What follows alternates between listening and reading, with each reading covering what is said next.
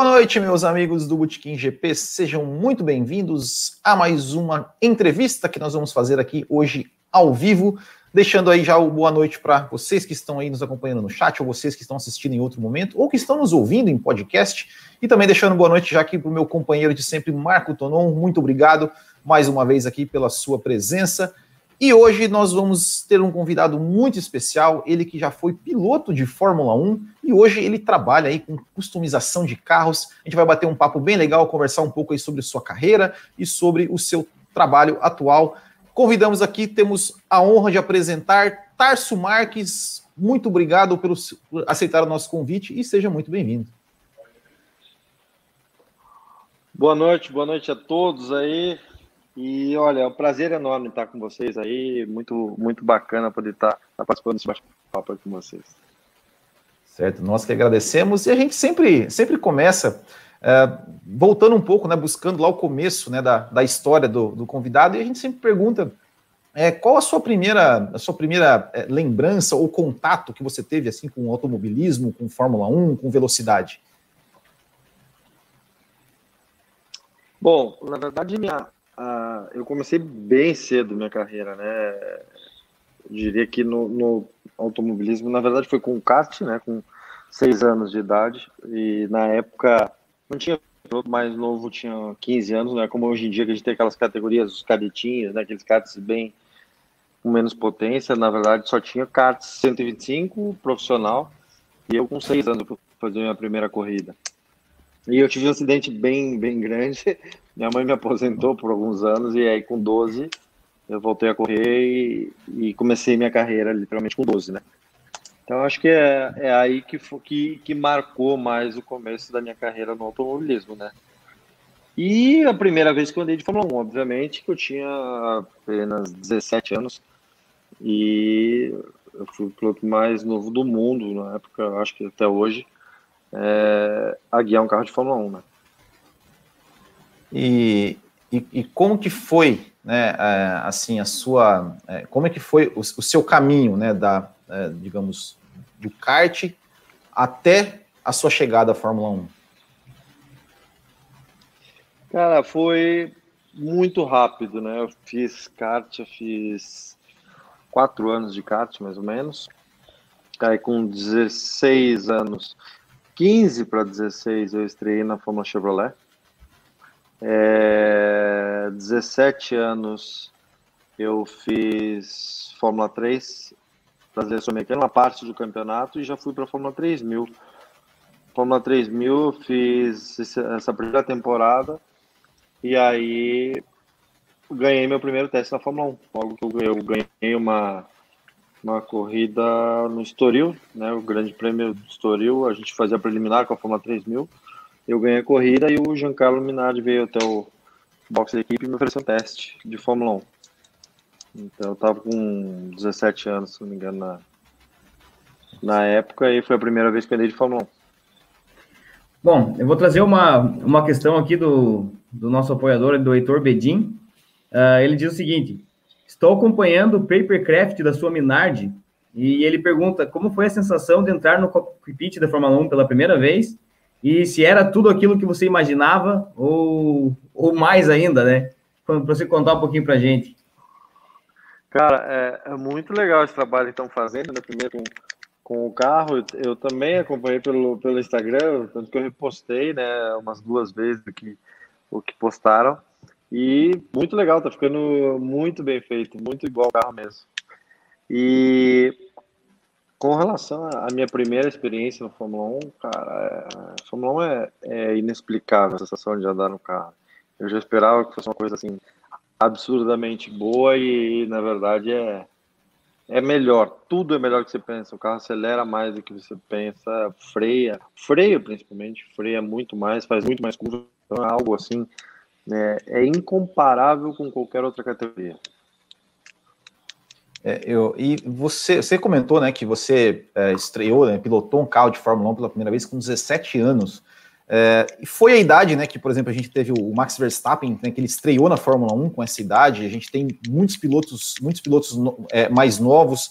É, sendo que antigamente né, o, o, a, o piloto chegava na Fórmula 1 com 24, 25 anos. É, o que você acha que, que, se deve a essa, essa digamos, é, não sei se vou dizer pre, pre, é, chegada mais prematura dos pilotos na Fórmula 1? Você acha que é, o piloto já, já chega mais preparado uh, ou algum outro fator?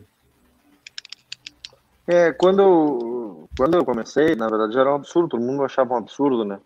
Eu fui fazer minha primeira corrida com 18 e eu não tinha nem carteira de motorista, né? Minha habilitação não tinha de rua. E eu fui Fórmula 1. E, então, era um absurdo, porque se eu não me engano, na, no ano que eu estreiei, acho que o piloto mais jovem, após eu, obviamente, era, era tinha 24 ou 25 anos, entendeu? Que já era considerado novo. Então, realmente era, era chocante a diferença. E foi, eu acho que foi aí que eu, eu meio que abri o, o caminho para isso, né? Todo mundo pôde ver que, que era possível. Os pilotos é, hoje em dia, cada vez mais, os pilotos estão entrando super cedo na Fórmula 1, né? Pilotos novos. Mas não quer dizer que novo é, tenha menos experiência, porque tem quilometragem suficiente, eles começam a carreira mais cedo, tem experiências, muito mais experiência que pilotos de, de idade. Então, eu acho que a, a idade não quer dizer nada. Se o cara tem maturidade e capacidade para guiar o carro, quanto mais cedo começar, melhor, mais tempo de carreira ele tem. Bom, outra pergunta do, do Bruno Vale aqui agora, que atualmente, né, estima-se que um, um, piloto precisa de cerca de 10 milhões de dólares para chegar na Fórmula 1. Uh, é, qual era mais ou menos o investimento médio na, na época e na época que você teve que investir para chegar lá? Cara, na verdade eu entrei na Fórmula 1 ganhando dinheiro. Então, é, lembro, era curioso que tinham quatro equipes que pagavam, as quatro maiores equipes. Depois todos os outros pilotos do grid levavam dinheiro e na época não eram só 20 carros, né? E eu era o único piloto de equipe pequena que, que ganhava. Eu fui contratado, na verdade. Então, normalmente, naquela época, custava custava infinitamente menos que hoje, né? Hoje, se falaram é 10 milhões de dólares para o cara chegar na Fórmula 1, não Está completamente equivocado. Talvez ele gaste 10 milhões de dólares para ele chegar a tentar uma vaga na Fórmula 1. Só que a vaga na Fórmula 1 vai custar para ele 30 milhões de dólares. Se ele conseguir. Tá. É, então, antigamente, é, eu lembro que uma Fórmula 3000 numa equipe de ponta eram 800 mil dólares, né? Se o cara quisesse comprar uma vaga. E para entrar na Fórmula 1, no Minardi, se não me engano, eram uns 5 milhões de dólares, uma equipe pequena, uma Minardi, uma Arrows. É, hoje não existe mais esse número, né? E qual foi a qual foi a minha a minha sorte? Eu eu ganhei, eu já quando eu entrei na Fórmula 3000 numa equipe muito fraca, não tinha não tinha patrocínio. É, a equipe também não tinha dinheiro, fez algumas corridas e parou. O dono da equipe chegou a ser preso, tá? De sonegação de impostos e tudo mais, um holandês. E aí a equipe que, que queria que eu entrasse, que era do Jean Paul Driot, era a Dams, era uma equipe super boa, a melhor, ou se não a segunda, era uma das top 3 da, da Fórmula 3000, e foi a equipe que eu acabei correndo, mas eles tinham patrocínio da Elf, então eles só contratavam franceses. E na época ele queria muito que eu corresse, eu lembro que o orçamento da Dams era 800, 800 mil dólares, 1 milhão de dólares, uma coisa assim. E eu não tinha, não tinha nem 30% disso de patrocínio. E falei, ele insistiu muito para que eu entrasse, a Elf não, não admitia um piloto que não fosse francês, porque eu tinha escolinha da Elf. Aí o Jean Paul fez eu fazer um teste junto com todos os pilotos franceses da, da Elf, que estavam pleiteando a vaga na Fórmula 3000 e até os da Fórmula 1 Inclusive o Buion também, que tinha acabado de vencer o campeonato de 3 mil com eles. Sim. E eu fiz o teste, eu fui mais rápido que todos. Aí, três dias de teste, fizeram o back-to-back, né? Colocavam um no carro, sai com o outro, põe pneu novo para um, põe pneu novo para outro. E eu fui mais rápido que todos eles, em todas as condições. Aí a Elf acabou contratando e viabilizou a minha participação no campeonato pela própria Adams. E foi com a Adams que eu ganhei é, essa corrida que a Minardi veio me, me convidar. A Minardi me deu um teste e foi, era uma coisa que, obviamente, eu sonhava Fórmula 1, mas eu falava, não tem condições, não tenho patrocínio. Um teste de Fórmula 1 custava 250 mil dólares. Eu lembro disso, né? Os caras pagavam para fazer o primeiro teste de Fórmula 1. Quando ele me ofereceu, eu falei, pô, puta, é a chance da vida, né? Achei que, que nunca ia andar. Aí eu fui andar, eles falaram, ó, você tem seis voltas cronometradas, o piloto é Fisichella, piloto oficial. A gente foi andar em Fiorano, eu nunca tinha andado em Fiorano, né? Mas era a equipe que eles usavam para teste e tal. Então ele falou, ó, são 12 voltas, contando out-in, né? Então são seis cronometradas.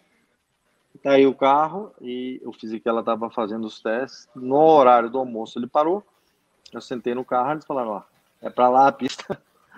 É, então foi, foi bem assim. E eu dei essas seis voltas, só que eu andei muito rápido. E a gente virou, fez o recorde da pista com a Minardi. E assim, eu não conhecia a pista, como eu falei, nunca tinha andado no Fórmula 1. E eu virei nove décimos mais rápido que o Fisichella. Aí eu dei essas voltas, parei. Eles me tiraram do carro e puseram o Fisichella na hora no carro e voltou para a pista. Ele estava um segundo e meio mais dentro e vai e anda e anda e põe pneu novo e, e nada, acabou o dia com nove décimos mais lento. Eu fiquei assistindo o treino, quieto, tava sozinho. E chegou cinco da tarde, assim, eles chamaram no motorhome da equipe e estavam com um contrato na mão de cinco anos, falando, ah, assina aí que você vai correr com a gente, com salário, com tudo. Então, quando eu liguei pro meu pai para contar, falei, eu andei, ele, aí, como que o cara? Eu vou correr. ele, como assim? Imagina! então, foi uma coisa assim, meio que é, foi um negócio meio que é, inacreditável, assim. Então foi uma oportunidade que, que não acontece com ninguém, né? Ao mesmo tempo que eu consegui isso depois, eles me vetaram de uma equipe grande, enfim. Sim. É, o, o, isso que você está falando é, é, é 96? É, caiu?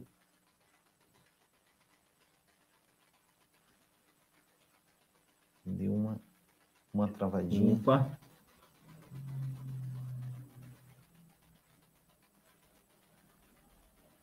Ih, rapaz. coisas que acontecem, coisas que acontecem no ao vivo. é, que, quem sabe faz ao vivo assim mesmo. É. Vamos ver se ele volta. Vai. Deixa eu ver se vamos ver se ele volta. Cara, mas que, é que sensacional a, a, entrada dele na Fórmula 1, né? Não, legal, legal. Eu, eu até. Deixa eu, opa, deixa eu ver se ele voltou. Opa, voltou, né? Oi, voltei. Caiu é, aqui com uma, é... com uma ligação, né? Tô fazendo pelo celular ah, tá. vocês, então ah, a ligação sim. cortou, não sabia cortar. Sim, sim. É, e, e, e o que eu tinha perguntado é o seguinte. Né? 96, é, né? Foi, foi 96 isso? Foi, foi, exato, 96. Foi, e, na e você... verdade, o teste, o teste foi em 23 de dezembro de 95. 95. Em 96 eu andei, né? E você, você é, se eu não me engano, você andou é, 96 porque o Fisichella estava correndo a Fórmula 1 e, e, outra categoria também, né? Você andou no Brasil e Argentina, foi isso? Não, não. O Fisichella estava... O Fisichella tinha contrato, né? Ia correr o Fisichella e Pedro Lamy. Aí é, começou, eu fiz Brasil, Argentina,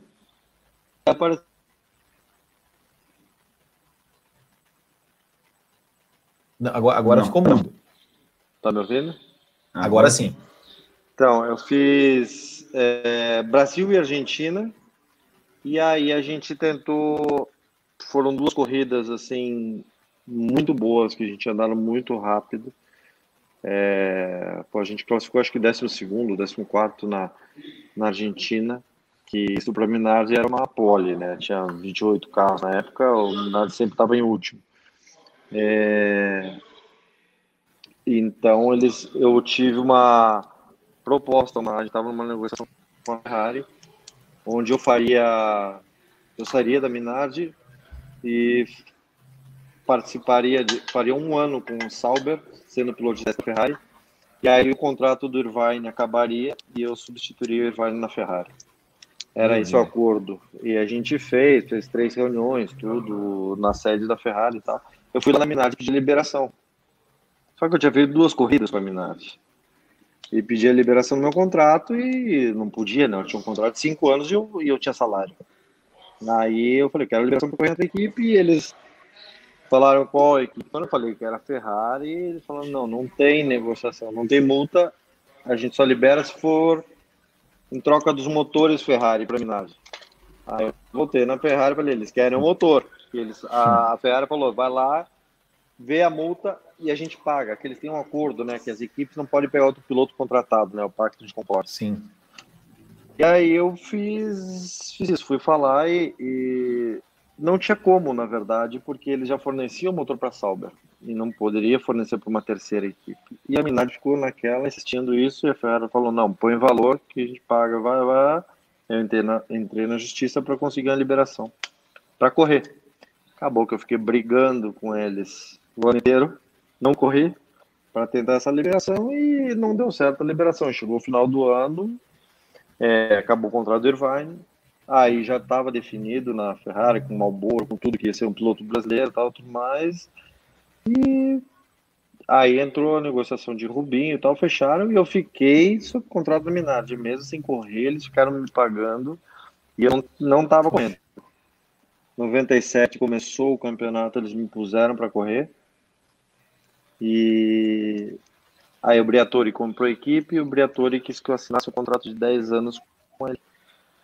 E aí eu não quis assinar, aí foi aquela briga e tal, e de novo aí ele me deixou sem correr. Me pagava e eu não corria, foi o Trulli. Sim. Foi o Trulli Katayama, né? Eu fiz só meia temporada. Então ficou, ficou nessa. É, bagunçou bastante a, a, minha vida, ao mesmo tempo que eles me deram uma oportunidade de estrear na Fórmula 1, que talvez eu, eu não tivesse, porque eu não tinha um patrocinador para isso. E eles pegaram e me impediram também de ter um futuro melhor, uma chance melhor numa equipe grande, que era o que eu precisava e sempre sonhei, né? Sim. E Tarso, Aqui tá outra pergunta do Nayan Souza, dessa vez, que ele até é engraçada. Quem foi o cara mais chato que você lidou ou trabalhou na Fórmula 1? De, de piloto? De qualquer pessoa? Qualquer, qualquer pessoa. Qualquer, no, no, no, geral, ali, assim, da tua... Fórmula 1 só tem gente chata. eu, é difícil um bacana? Eu, inclusive. É... Não, na verdade, cara, o, o Trulli era mala de piloto. É, o Ralf Schumacher.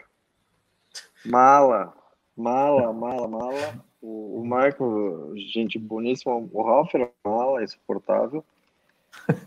É, é, acho que esses eram os piores, cara. De piloto, de piloto o Ralf é pior, total. O Trulli era meio todo cheio de, de muito leve, digamos assim, sabe? Uhum. Cheio de, é. toques, assim. É, é. Mas, mas era gente boa, eu tinha um convívio ok com ele, né? Eu não posso falar, Sim. eu não falo que é ser amigo de profissão, não, porque lá não tem amigo.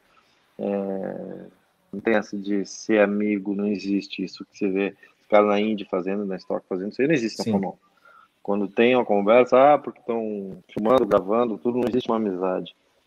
É, e eu acho certo, acho que nem pode, né? Ninguém tá lá para fazer amigo, assim. É, você fala que quem é o teu melhor amigo, o cara que tá na tua equipe, que está mais tempo junto, mas é o primeiro que você tem que derrubar, que você tem que andar melhor que ele. Então, lá não tem chance para bonzinho, nem para quem quer, quer fazer amizade, fica em casa, não vai correr de Fórmula 1. É, então, eu não acho errado esse sistema às vezes é meio exagerado, mas eu acostumei com o automobilismo europeu, eu cresci no automobilismo europeu e então acho normal isso.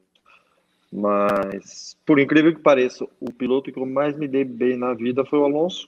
A gente fez a última temporada, uhum. foi a primeira temporada dele na Minardi, minha última temporada na Fórmula 1. E pô, o único cara que eu me dei bem, eu respeitava o outro em corrida, a gente andava, se matava, batia, um no outro disputando assim, mas sempre limpo. E acabava a corrida, a gente, o dono da equipe ficava puto da cara, dava esporro nos dois, e a gente rindo, achando que a corrida foi o máximo, que foi legal, que uma ultrapassagem foi boa, a gente quando defendeu foi legal. E foi o único cara que realmente eu me dei bem, que, que virou meu amigo. A gente passou o ano inteiro, a gente viajava junto, tava de férias, tava junto, tava, foi, era o único cara que eu tinha um relacionamento bom. E a gente falava bastante do carro, é, eu tinha mais experiência em acerto de carro, ajudava muito nisso. Então, foi, eu posso dizer que o único cara que foi ah, amigo mesmo foi, foi ele. O resto, o próprio Catayama foi com ele, foi um cara que era super gente boa, tal, mas era um relacionamento mais assim profissional. Certo. E o, o Ra... desculpa interromper o Pode, pode o, falar. O Raikkonen que também é dessa mais ou menos dessa mesma geração ali, né? É, ele tava quando eu tava parando, ele tava começando, né? Que era super novo teve, na época também, né? Ele tinha teve contato com ele assim ou não? Fórmula 1. Ah, pouco. Ah, contato com todos, mas aquele contato Oi, né? Oi, tchau. Pouco, fala no, naquela parade lab, naquela volta dos pilotos no caminhão, uhum. um pouquinho no box de vez em quando, mas é, é, o que eu te falei, não tem muita, muita conversa, muito bate-papo, é pouco. É, ô, Tars, você... Mais, ficava descontraído mais quando tinha aquela corrida de Floripa, de kart, das estrelas, sim. que, pô, ia todo mundo, eu sempre fazia uma festa na minha casa, eu tinha uma casa em Floripa, todo mundo ia, ficava lá, alguns às vezes ficavam hospedados lá, Aí a Schumacher, e, enfim, ia uns 15 pilotos, todo mundo ficava lá. Ali era um negócio bem divertido, mas a gente está fora do ambiente da, da Fórmula 1, né? Sim. É, Otávio, você é, participou de um momento, podemos dizer, histórico no Brasil, né? Que vai, vai fazer 20 anos, logo que foi a corrida que teve mais brasileiros no grid, né? Que foi, era, era você, o Barrichello, cinco, né? o, é, você, o Barrichello, o Zonta, o Burt e o Bernoldi né? Que foi o GP do Canadá de 2001. É, ah, lembra, primeiro, fez uma foto todo mundo junto. Isso. É, então, é, a pergunta era: você, você tem é, alguma lembrança mais de, de, dessa, desse final de semana? Você chegou em nono, inclusive, né? Se fosse hoje, você, você pontuaria. É, e também o que, o que aconteceu? Você acha que aconteceu de 20 anos para cá, né? de ter de cinco brasileiros para nenhum brasileiro e nenhum é, com chance de, de, de representar o Brasil é, tão, tão brevemente assim na Fórmula 1? Cara, é, é, safra, acontece isso, né, de anos em anos, décadas em décadas, né, por exemplo, a Alemanha nunca tinha nada, de repente vem três, Sim. matando tudo, é, a Itália já chegou a ter 11, se não me engano, no grid, anos atrás, e hoje você vai ver, tem um, é, teve, temporada que nem teve italiano, então é, é difícil dar um motivo. Obviamente, a economia é um dos fatores principais. Aí a falta de, de ter um piloto é, brasileiro vencendo, como a gente tinha, Piquet, Senna, é, isso influencia demais, né? Porque quando tem um vencendo, é, o esporte tem muito mais visibilidade no país, né? Inspira mais gente jovem as marcas estão mais atentas, a, a mídia no geral mostra mais automaticamente tem mais empresas querendo apoiar. Então, é, ajuda, porque os pilotos no, no, início, principalmente no início, precisam o apoio para poder correr, né?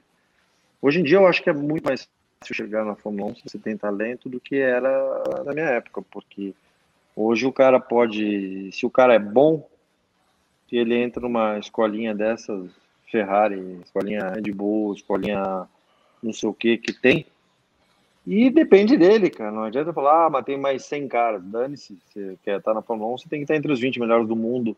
Então, você tem que ganhar todo mundo o tempo todo. Então, depende dele. É, é muito mais fácil. O cara, às vezes, já é bancado desde o kart. É, pô, meu sonho é que tivesse isso na minha época, entendeu? Porque tinha que correr atrás de tudo, correr atrás de patrocínio e não tinha dinheiro, daí você não tava num esquema bom. E, porra, automobilista, se não tá num carro bom, cara, é sofrido. E carro bom quer dizer dinheiro, orçamento, orçamento da equipe em qualquer categoria, principalmente na Fórmula 1, né? O maior exemplo para todo mundo. Então, hoje, no formato que tem hoje com essas escolinhas, eu acho que facilita absurdamente é, os pilotos. Então, o piloto tendo qualidade, ele vai. Antes não bastava qualidade, se tinha que ter sorte, reza para vir alguém e ajudar a bancar o esquema. Né? E voltando um pouquinho ali à questão do, do Alonso, você já comentou, né, que tinha um bom relacionamento com ele, foi um dos do teus, sim, melhores amigos da Fórmula 1. E, mas você já sentia que ali pintava um, um futuro campeão também, um, que era muito talentoso já desde essa época? Cara, é, eu achava, depois que eu saí, eu sempre achei ele ganhou o campeonato dois lá, eu achava que ele era o piloto mais completo. Acho que ainda é. Ele e Hamilton, obviamente, hoje não tenho o que falar. Mas é, cara, eu sempre fui um piloto extremamente rápido e que aprendi as coisas com facilidade. É, em todas as categorias que eu passei, eu venci em todas as categorias. Fui uma jovem do mundo a fazer pole e ganhar em todas as categorias.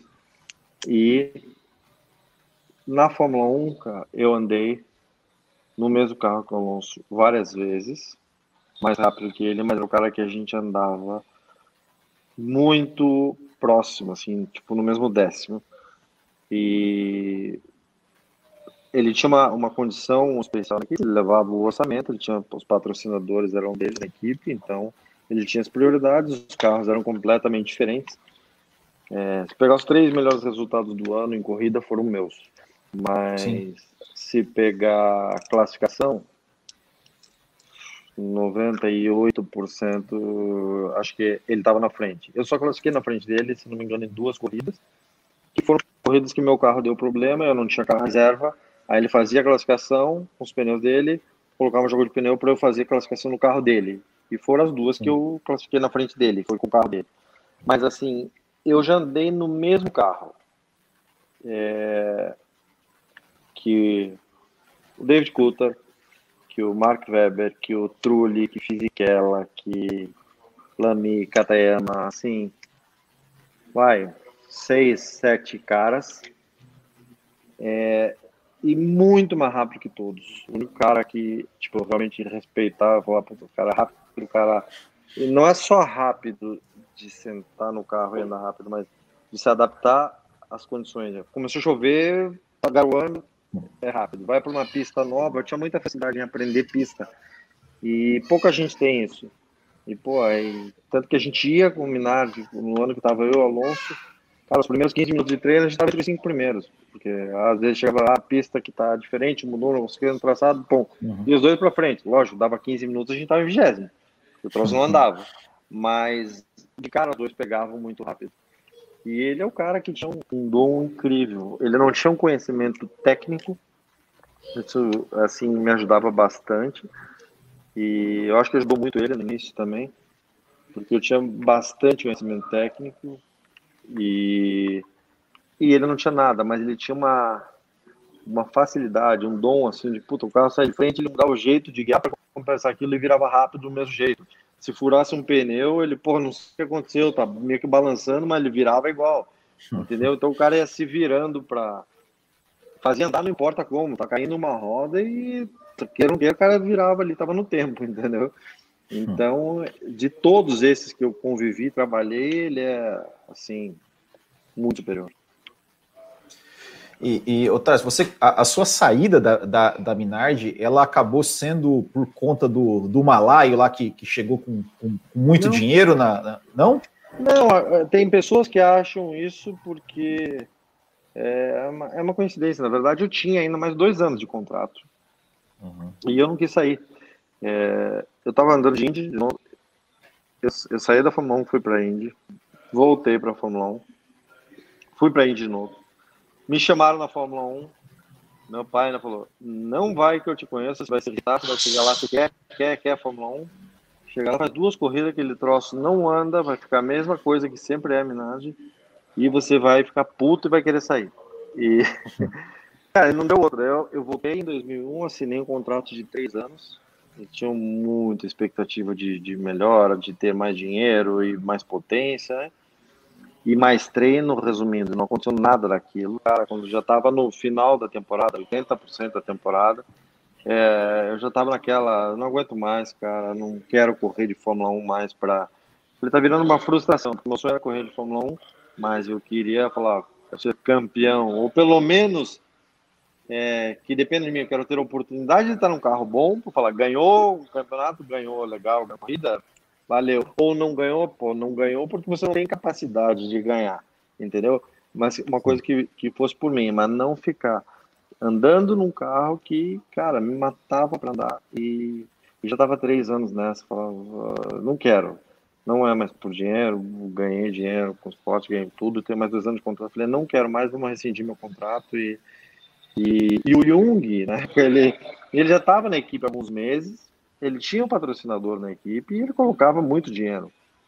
E, mas eu abri mão de tudo, não só do, do final da temporada, como os outros dois anos que tinha. Eu falei, não, eu vou voltar para o Brasil e, e não quero mais correr de Fórmula 1 para dizer que eu sou piloto de Fórmula 1.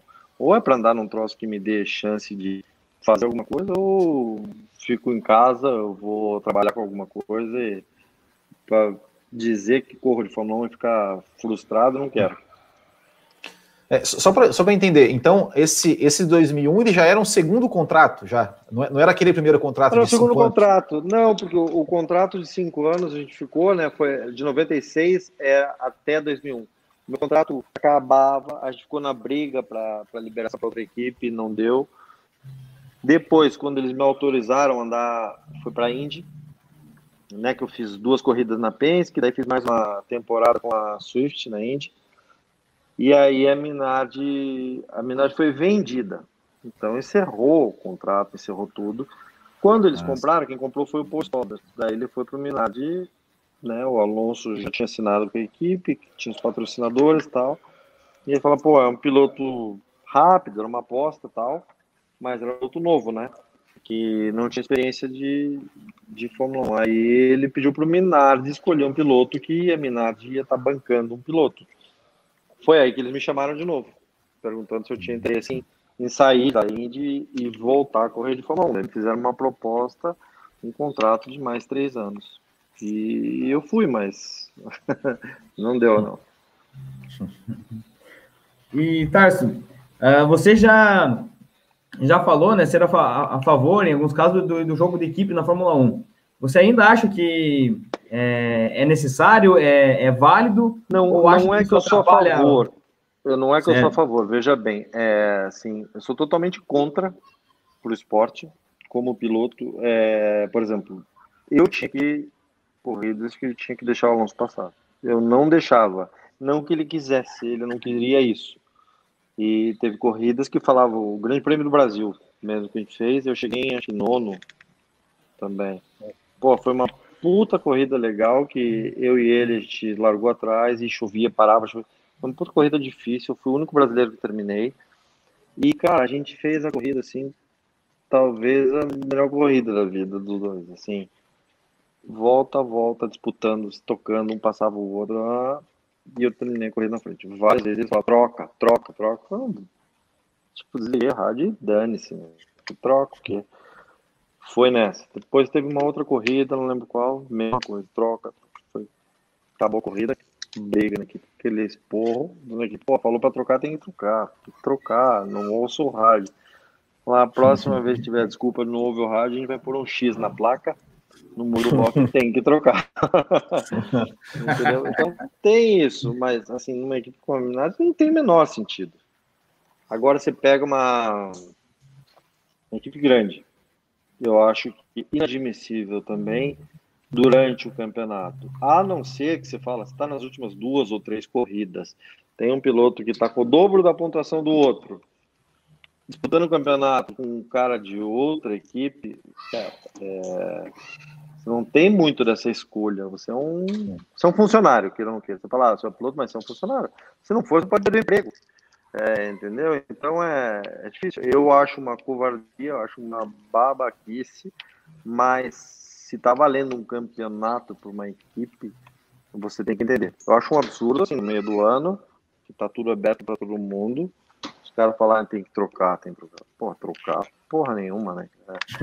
Mas é, eu acho aceitável num, num momento extremo crítico que o campeonato é é muita coisa, às vezes, para a equipe, tanto Sim. faz o primeiro ou o segundo, né? São os dois carros da equipe. Então, aí é até compreensível. Sim. Mas acho é... só em momentos extremos mesmo. Certo. É, agora, falando um pouco da, da Fórmula 1 atual, né, e vou começar perguntando do, do seu ex-companheiro, Alonso, né, o que, que você está achando aí do, do retorno dele? Aí, você acha que ele está tendo muita dificuldade, ou o Ocon realmente é, é um cara muito, muito rápido? O que, que, que você está tá, tá vendo do Alonso?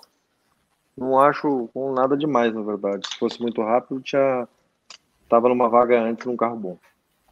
Acho que é um bom piloto. É... Eu não sei como é que tá o, o Alonso, quão preparado estava, é, quão motivado está. Então é difícil, eu não falei com ele para saber e também não sei a razão que pela qual ele andou melhor numa corrida e pior em duas, né? É, o pior não foi pouco pior, não é uma coisa, ah, foi muita diferença. Entendeu? Então, com certeza tem coisa que não, não tá certo. É, obviamente, ele fala, pô, ele tá com a mais idade agora do que. Já tá há 20 anos ali, né? Mas é, perder o, o dom, o cara não perde. Agora, ficar um negócio de ficar fora ou não, é, é difícil é difícil dizer, é difícil avaliar sem ter as informações, sem saber o que acontece no carro. E também não dá para julgar pela, por entrevistas, porque o Alonso não pode falar nada. É, cheio de contrato, tudo falar que é problema hidráulico para não culpar ninguém, para não culpar o fornecedor de motor, para não culpar a equipe, para não culpar o pneu. Então, tudo é problema hidráulico, ninguém sabe o que é e, e não põe nenhuma marca em conflito. Então, é, esse é um negócio muito difícil avaliar, não sabe o que está acontecendo dentro da equipe, o que aconteceu no cara ou não, tem que esperar um tempo a mais para ver se ele mesmo perdeu o ritmo por ficar alguns anos fora. Não acredito que seja isso, porque não é um cara que ficou sem guiar, né? O cara tá correndo em outras categorias tão rápidos quanto, né? Então, não sei. É, é difícil avaliar. E a disputa aí, Hamilton e Verstappen, tá, tá gostando? Acha que vai até o final assim? Tem alguma aposta entre os dois? Cara, é, tá muito legal, mas eu acho que o Hamilton é, não dá pra, São só os dois para disputar, isso é, é claro para todo mundo, mas não dá para comparar os dois. Acho que o Hamilton é nível acima, acho não, tenho certeza. É muito mais completo, não tem chão para o Verstappen ser equiparado a Hamilton, né? Falar rápido, rápido, mas ser rápido, ser rápido todas as voltas. É preciso ter a sorte que tem. Não adianta falar, puta, sorte, tá tudo dá certo, não importa. O cara para ser campeão tem que ter sorte. Então ele é o cara que tem mais sorte que eu já vi na vida, mas, mas é mérito dele. Então é o cara mais completo. Você vê até o jeito que o cara fala no rádio, é tranquilo, é. é então, tá excelente piloto, tudo, mas mas tem chão. Pô, os números, né? Quantas poles tem um, quantas poles tem outro, quantas vitórias tem um, quantas vitórias tem outro, e, e não é que o, que o Verstappen é um piloto jovem, né? Todo mundo fala jovem. Oh, pô, o que, que, tem de jovem? Ele tem quantos anos de Fórmula 1 já? É, é. Então, não é assim, ele é, ele é novo de idade, é aquilo que a gente falou no início, né? Novo de idade não quer dizer que o cara não tem experiência. E é bem, é bem já rodado, entrou né? num carro bom, é bem rodado. É bem rodado. então, é, e entrou uma situação já de cara, já primeiro, segundo ano já estava numa equipe boa, assim como o Hamilton, né, que já de cara andou mais comparar os dois. Então compara o primeiro ano dos dois. Cara, o Hamilton começou o ano já ganhando corrida, assim, já no primeiro ano. Disputou o título. Um cara né? que era uma parada, uma parada dura, disputou o título no primeiro ano. Quanto tempo o Verstappen demorou para amadurecer para fazer uma pole, por exemplo? Fez pole agora, acho que do ano passado, a primeira Sim. vez. É, porra, o outro tem 100 poles, é, tem que nascer três vezes para alcançar isso aí. Então, acho que é um cara sensacional. E é muito bem, sem dúvida, os dois estão acima do, dos outros hoje, né? E, e, com relação e com relação aos, aos, aos, respectivos companheiros de equipe, assim, vocês acham que você acha que ele, eles estão tão devendo assim na, na, questão de, de porque né, é, a gente sempre falou que, que a Mercedes, por exemplo, né, nos, nos anos anteriores sempre jogava um dois contra um, né? Sempre era o Bottas e o Hamilton contra o Verstappen ali, porque o companheiro do Verstappen sempre, sempre ficava muito atrás ali na questão das estratégias. Esse ano, contrataram o Pérez, né, que fez um bom ano o ano passado, mas também não parece que não está não tá indo, não tá indo tão bem quanto se esperava. Né? O que, que, que você acha de Bottas e Pérez esse ano? Eu, sinceramente, eu não entendo essas equipes, com tudo que tem, com toda a pesquisa que tem, dinheiro que tem, colocar dois caras desses para guiar carros assim. Eu acho que o Bottas eles mandem lá para não encher o saco do Hamilton, porque o Hamilton quer. Porque, cara, o cara não faz nada. É, pra falar piloto ruim, não, eu fico puto quando falam que o piloto é ruim, porque não tem nenhum piloto ruim. Mas, assim, não era para estar tá ali. É um bom piloto para estar tá em outra equipe, como ele era quando andava na Wii contra o Massa, que Sim. ele andava rápido.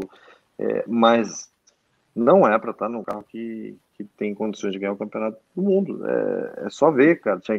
Se é um excelente segundo piloto, é, mas até que ponto é, a equipe precisa disso? É, ver o que o, o, o Russell fez lá, sentou no carro do, do Hamilton e pau no Bottas já de cara. Então você pega e fala, cara, por que não tem um cara desse que é uma aposta? Para que tá com um cara ali que já tá faz 5, 6 anos ali que sabe que é aquilo que vai fazer? Então é, é, é por conveniência, acho que todas as fichas estão apostadas no Hamilton e o outro ele tá para garantir o campeonato de equipe, ajudar com é um cara que anda super rápido em classificação, é um leão de treino, anda em classificação, vai chegar na corrida, cara, se atrapalha sozinho. Né? Perde para o Hamilton sempre e quando não é para o Hamilton, perde para os outros, né? Não é que perdeu chegou em segundo, né? Mas sempre vem o Verstappen e, se duvidar, mais um outro carro ainda.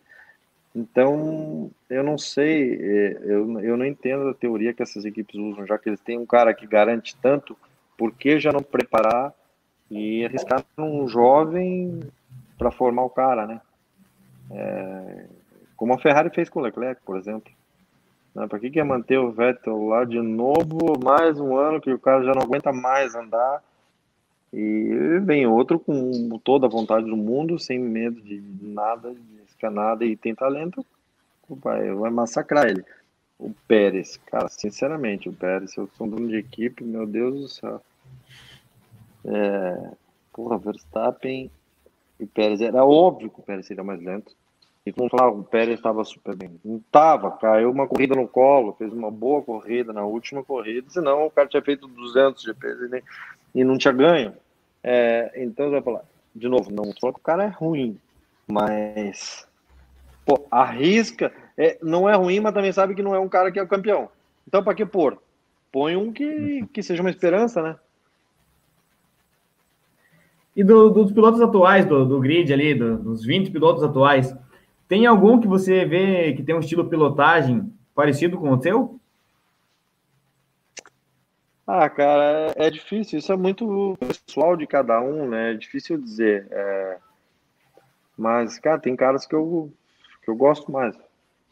Não vou nem falar Hamilton, assim, que é um cara mais completo. É... Tô falando, não, não tô falando com o mesmo estilo de pilotagem que eu tenho. Acho que até ele não é. Eu acho que eu arriscava muito mais do que ele.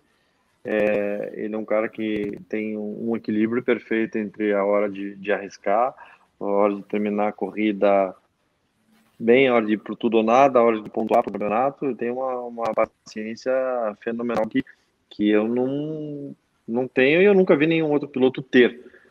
É, então, isso tem que, que, tirar o chapéu. Mas, pô, o Leclerc é um cara que guia muito. O Lando Norris é um cara que eu gosto muito também. É, o George Russell pô, provou que é um, um, puta piloto. Cara, eu não gosto de cara que é muito conformado e tá ali, por mais que seja um cara consistente, faça, que tem equipes até que gostam, eu acho que eu sou mais esse cara que ou vai pro tudo ou nada, ou não adianta querer, ah, segundo tá bom. Isso aí não, não existe. Certo. E agora, Tarso, a gente vai, vai é, é, trazer aqui mais pro, pro, pro, pro, atual, né? Que agora você, você é um, é um empreendedor aqui nesse, nesse país que é tão difícil, né? De, de ser empreendedor. É, como, é que, como é que começou aí o seu negócio? É, como é que começou essa paixão? Conta um pouquinho para a gente dessa história aí do, do Tarso Marques, empreendedor, e se tem alguma característica do piloto Tarso Marques que, que o, o empreendedor Tarso Marques usa bastante. Talvez arriscar bastante. Não, mas é, isso começou por acaso, cara. Já era quando eu, eu corria, eu gostava de carro antigo de Harley. E, e, não existia no Brasil, ninguém fazia nada customizado. Então eu estava correndo fora, desenhava as ideias que eu tinha e, e levava em oficinas para fazer. E, cara, fiquei 5, 6 anos para fazer o primeiro carro, a primeira moto. Passei em 10 oficinas com cada pelo Brasil e ninguém fazia direito, ninguém fazia o que eu queria, ninguém entendia o que eu queria. Até que eu contratei algumas pessoas para fazerem no escritório nosso em Curitiba, enquanto eu estava viajando para correr. E depois ficou pronto, eu comecei a fazer um carro para um amigo, mas para não deixar os caras sem emprego, porque eu tinha tirado de outros lugares, né, para resolver meu problema de acabar um carro uma moto. Uhum. Então, a hora que acabar, eu falei, bom, eu não vou deixar os caras na mão. Comecei a fazer um carro para um amigo e comecei a usar o meu. E muita gente queria comprar, queria comprar. Eu falei, não, não vendo, mas se quiser eu faço mais um. Tem o pessoal lá, quando acabar o outro, faz.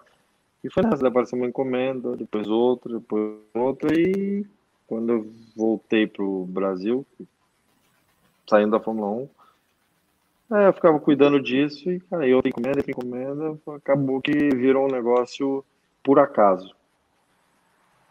E você tem, tem digamos assim, um estilo próprio teu, que você sempre uh, leva nas customizações, ou é sempre de acordo com o cliente, com o que o cliente pede? Ah, não, com certeza tem várias características, assim, só de projetos nossos. Mas, obviamente, eu faço tem projeto que é 100% que eu quero, que eu gosto, mas os projetos sempre são projetos encomendados, né? Então, alguns clientes pegam e, ó, carta branca para fazer isso, cria como se quiser. Tem cara que escolhe algumas coisas, tipo, ah, é a cor do carro, da moto, cor do interior, ou o estilo, só dá um norte, assim. Aí eu faço a criação com alguns temas ou elementos ou cores que, que a pessoa quer e apresenta para a pessoa. Se aprovou, constrói. Mas sempre tem é... um toque nosso. Então todo mundo sabe, carro que é feito por nós ou moto, todo mundo sabe. Certo. Bom, temos, temos mais uma pergunta aqui de um apoiador nosso que Manda. mandou, que ele perguntou, que ele perguntou o seguinte, é o Michel Feijó, né? Ele falou assim: se você já chegou a desistir né, de algum, de, de, chegou, de chegar no dono e falar, ah, não, compra outro, que vai ficar mais barato. É, se tem algum carro que você tenha feito que você achou mais bonito, e se tem algum que você achou que não ia ficar bom, né, quando o dono te falou, mas mesmo assim você fez porque era o que o dono queria. Ah, sim, se eu achar que não vai ficar bom mesmo, vai ficar cafona aberto, eu não faço. Não faço mesmo, porque demora muito para fazer, muita exceção de saco, para um troço que não vai ficar legal, é um troço que eu vou ter que assinar. Então já aconteceu algumas vezes cara mandar, não, mas eu pago, eu pago, vou ficar, não é que você pagar. Não vou ficar um ano olhando para esse troço aqui e não vai ficar legal, não vai funcionar legal e não vou fazer. Sou eu não vai pá. E o cara negando, o cara pega e manda o carro para cá. Eu mando para outra oficina e a última vez que o cara fez isso, eu mandei para uma outra oficina que conhecia, eu falei, ó, oh, esse cara vai fazer lá, vai custar menos e faz do jeito que quiser, mas isso aí eu não vou fazer. Então, acontece. Se eu achar que não vai ficar legal, obviamente tem é, muitos, como a gente faz para alguém, nem sempre é, ah, é a cor que eu usaria, o estilo que eu gostaria, né? É uma empresa, a gente faz o, o, o produto para uma pessoa, né? Mas também não tem aquela história de pô, quero que ponha um, um chifre aí na frente porque eu sou fazendeiro. Pô, vai por lá na escola de samba, vamos fazer um carro agora, vai para outro lugar, entendeu? Não aqui. Então, acho que tudo tem um, um, limite de coerência, né? Tem que fazer um carro porque quem gostar é o dono. Mas eu também não posso achar horrível, senão não vou fazer assinar. boa, boa. Uh, vamos ver aqui. A gente vê que vocês, né, restaram verdadeiros lata velha. Uh, teve algum carro que apareceu para vocês que tipo, é irrestaurável? Ou para todo carro tem algum jeito, dá para ter recuperação? Para velha todos. Lata Velha é o nome perfeito, cara. É, é, eu não faço mais Lata Velha, né? Fiz por cinco sim, anos, sim. cinco anos e meio. A gente fez mudando a cara do programa, porque ficaram por anos convidando e eu nunca quis fazer, justamente por esse motivo que a gente falou. Eu falei, cara, é, vai bagunçar meu negócio se eu fizer, porque vocês fazem carros temáticos, vocês fazem carro alegórico, eu não faço, eu faço carro com cara de carro. Então não tem a ver o perfil de, do meu trabalho com o do programa. E daí ficou naquela, ah, até que tá bom, então vamos testar um dos jeitos que a gente faz. A gente fez um, eu faço carro com cara de carro, cara. Não é porque o cara é pedreiro que eu vou encher de azulejo no carro, como fizeram, entendeu? Não criticando o trabalho do outro, tem paciente gente que gosta, tudo, mas não é o meu estilo de trabalho. É, então, lata velha não é fácil fazer, cara, porque primeiro os carros vêm que se fala não tem como. Nunca vem um carro decente. Acho que dá para contar nos dedos. Em cinco anos a gente deve ter feito uns, sei lá, 40 carros, talvez mais, que dá para contar nos dedos, assim, carro que chegou e se pisava no assoalho e não dava com o pé no chão. Pra você ter ideia. É, assim, é ridículo. E, e a gente não trocava o carro. Todos esses anos a gente trocou duas ou três vezes, que eram carros que tinham problema de documentação pelo proprietário. Então não batia os números, daí a gente não mexe. Quando a gente começa a desmontar, a gente confere isso daí não mexe. Mas aí compra um outro carro do mesmo ano, mesmo modelo, e entregava os dois no programa. Todas as vezes que eu fiz e, e que trocou, a gente fazia questão de falar, mostra os dois, fala, ó, o carro dele tinha um problema, então devolve o dele, grava devolvendo o original, aí compra um outro, bem baleado, bem destruído, e reforma inteira, o cara fica com os dois, né? O cara se dá bem no final ainda. Mas é muito difícil fazer, porque você tem um orçamento apertado, um tempo que é, é praticamente impossível. Eu tinha, por contrato, 28 dias para fazer cada carro. Desses 28 eram quatro dias de gravação, pelo menos. Sem contar feriados, final de semana, aí, se tiver, dançou. Hum. E desses 28 dias que eu tinha, em nenhum, nesses cinco anos que a gente fez, o carro que me der mais tempo foram 23 dias. Nenhum carro tive os 28 dias. Teve um bug que a gente teve que fazer, cara, que ficou até legal o bug. O bug a gente teve oito dias para fazer. Vocês não estão entendendo o trabalho. Tinha 40 pessoas, às vezes, nos projetos fazendo, virando dia e noite, fazendo turno. Os caras faziam um milagre, cara. E aí, com orçamento apertado, tendo coisas que você tem que usar de patrocinadores, aí você tem que fazer um projeto que seja coerente, porque o cara é o único carro do cara, então ele tem que usar para trabalhar, pro... depende do tipo Sim. de trabalho, ele precisa de alguma coisa especial no carro, é o carro que ele tem que passear com a família, né? É o único carro que a família tem. Aí você tem que ouvir a opinião do cara do que ele quer. Aí vai a mulher dele no programa, ela também opina. Daí vai o filho, a filha, a namorada, o cachorro, o papagaio. Cada um pede uma coisa. Um quer verde, outro quer marrom, outro quer com bolinha preta, outro quer com mancha amarela.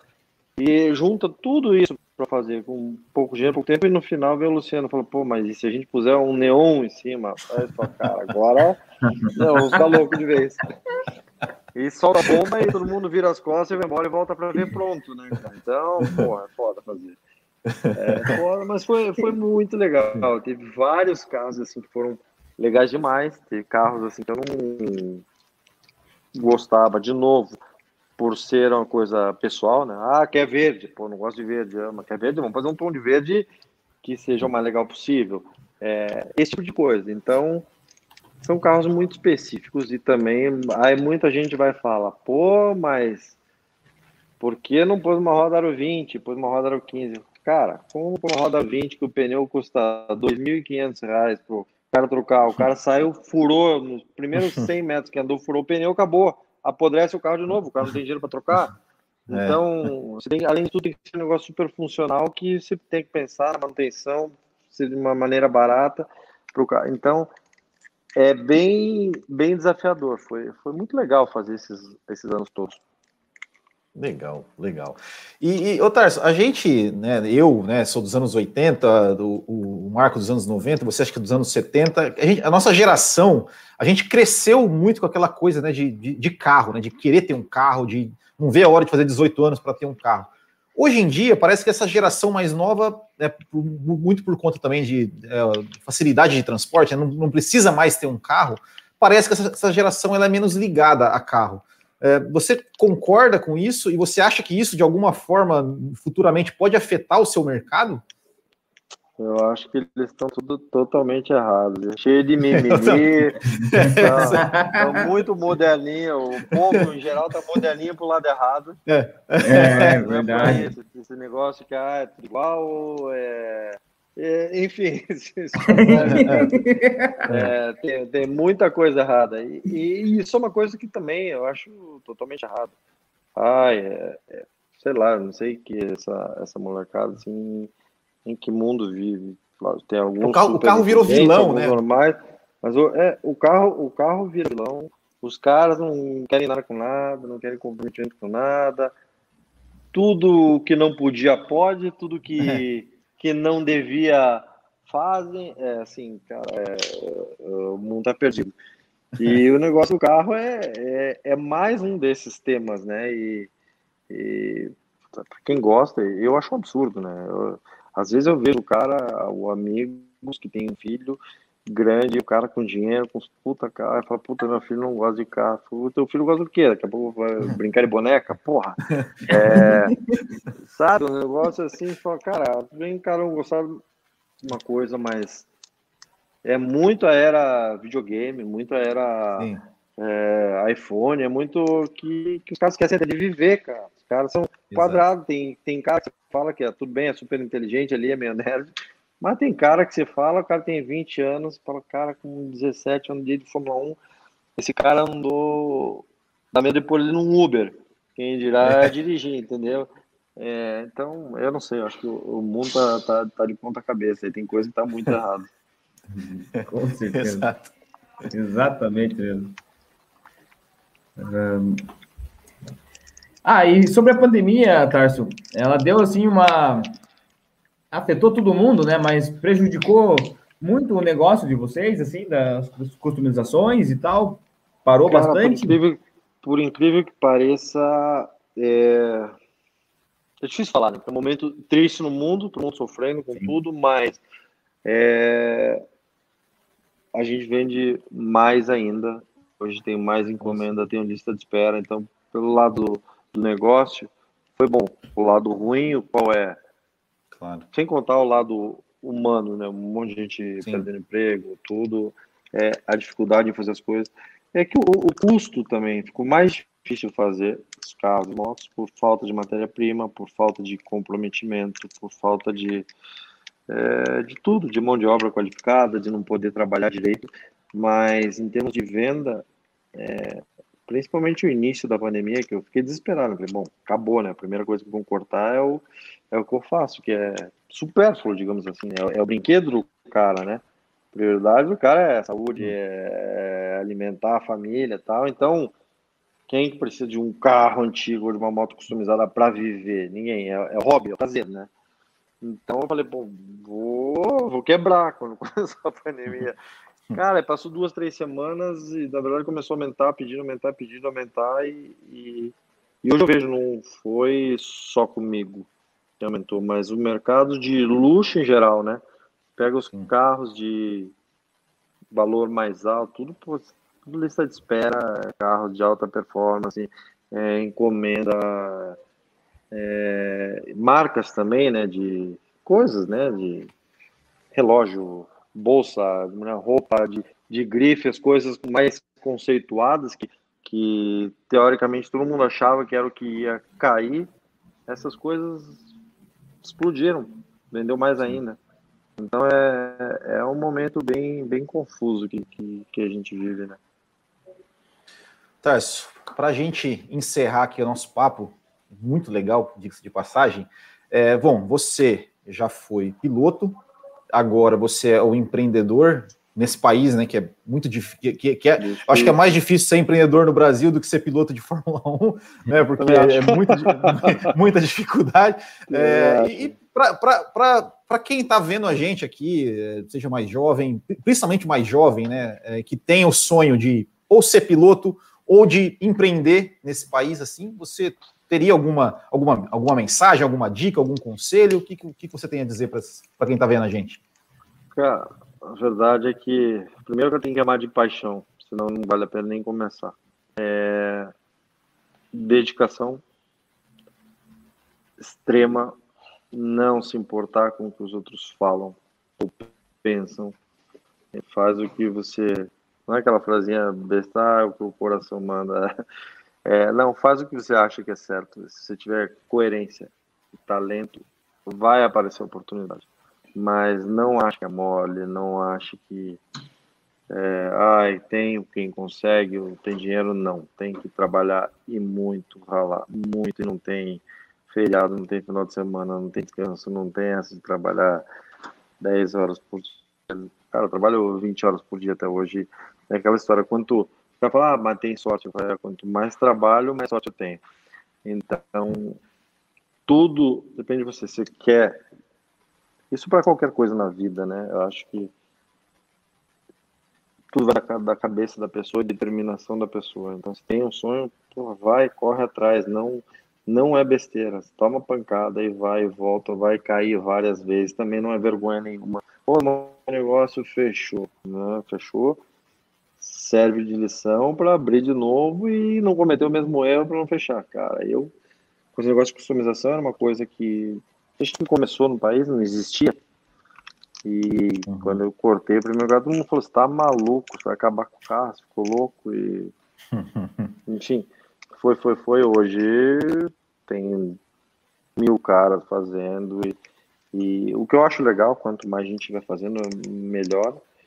E é uma coisa assim que eu tinha na cabeça. E, e tomei pancada, porque jeito já de falar, puta, tive que fechar tudo e é prejuízo e fecha tudo e começa de novo, e é muita picaretagem, mão de obra péssima, mas não dá para desistir, cara. É levantar a cabeça e vai de novo, aprende com os erros e uma hora dá certo.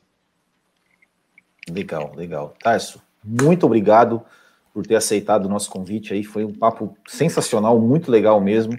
E obrigado, desejamos aí, desejamos aí todo continue aí no seu no sucesso aí e que a molecada volte, goste, pegue gosto por cada vez mais por carro. Tome jeito, né? Tome jeito. vamos, Verdade, vamos cuidar dos carros, né? vamos pegar os é carros dos pais, aí vamos, vamos para frente, vamos fazer o deles, é isso aí, vamos. Sim, vamos direita, lá. né? É, Sim, direita. Aí, então... Não são todos, né? Mas a maioria é. precisa levar uma, uma chacoalhada aí para Exa... Exatamente. Tarso, muito obrigado mais uma vez. Muito obrigado também a todos vocês que nos acompanharam aqui ao vivo. Esse episódio está amanhã estará disponível em podcast. Valeu, pessoal. Muito obrigado. grande abraço. Até o próximo e tchau. Valeu.